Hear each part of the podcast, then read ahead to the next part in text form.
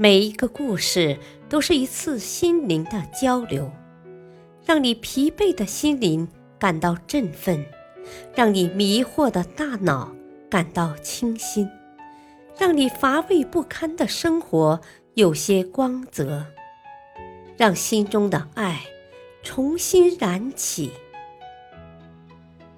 欢迎收听《小故事大道理》。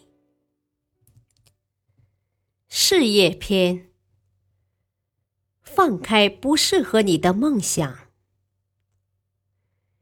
东京银座一家最为豪华阔绰的五星级大饭店内，一位成功登上事业巅峰的日本实业家，为搭乘新干线列车远道而来的父亲举行了一场家庭式的接风晚宴。爸爸。为了感念您从小对我的辛苦栽培之恩，我特地安排属下到乡下接您来东京。儿子出息了，不容易啊！来，干杯！在优雅的气氛中，用餐中的父子俩敞开胸怀，尽情的谈论当年实业家小时候所发生的趣事。先生，我们为您和您父亲的到来精心准备了一份特别的礼物。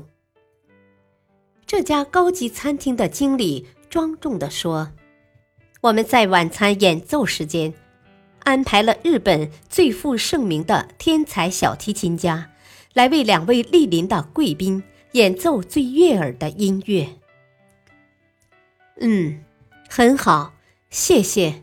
我很满意这个安排。十月家很兴奋。随着小提琴家的手指轻扬，装潢极其雅致的餐厅中，音符开始响起，处处洋溢着无限动人的琴音。深爱古典音乐的父子俩，完全陶醉在小提琴完美的旋律当中，似乎忘了。周遭一切事物的存在，而餐厅中的所有人也都停止了交谈，专心聆听这一次难得的心灵音乐响宴。餐厅内沉静了不知多久，一曲演奏完毕时，才有人如大梦初醒一般，开始用力的鼓掌。事业家父子也随着喝彩。向那位天才小提琴家致以敬佩之意，并随后又向这份特别礼物的送上者餐厅经理表示了由衷的感谢。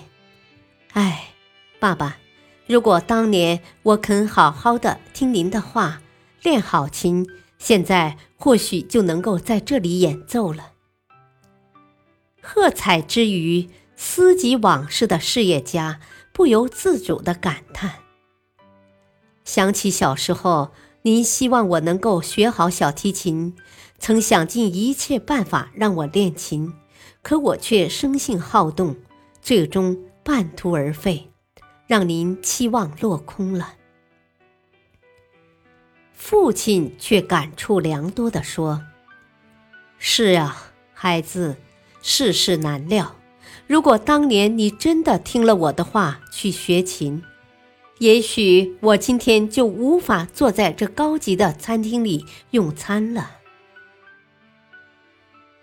大道理，为了拥有真正有价值的东西，我们要学会取舍，放弃那些不现实或不必要的东西，这样我们才能有足够的时间去做应该做的事情。不懂得割舍的人，往往最后什么都得不到。感谢收听，下期播讲：不要让消极的人破坏你的成功计划。敬请收听，再会。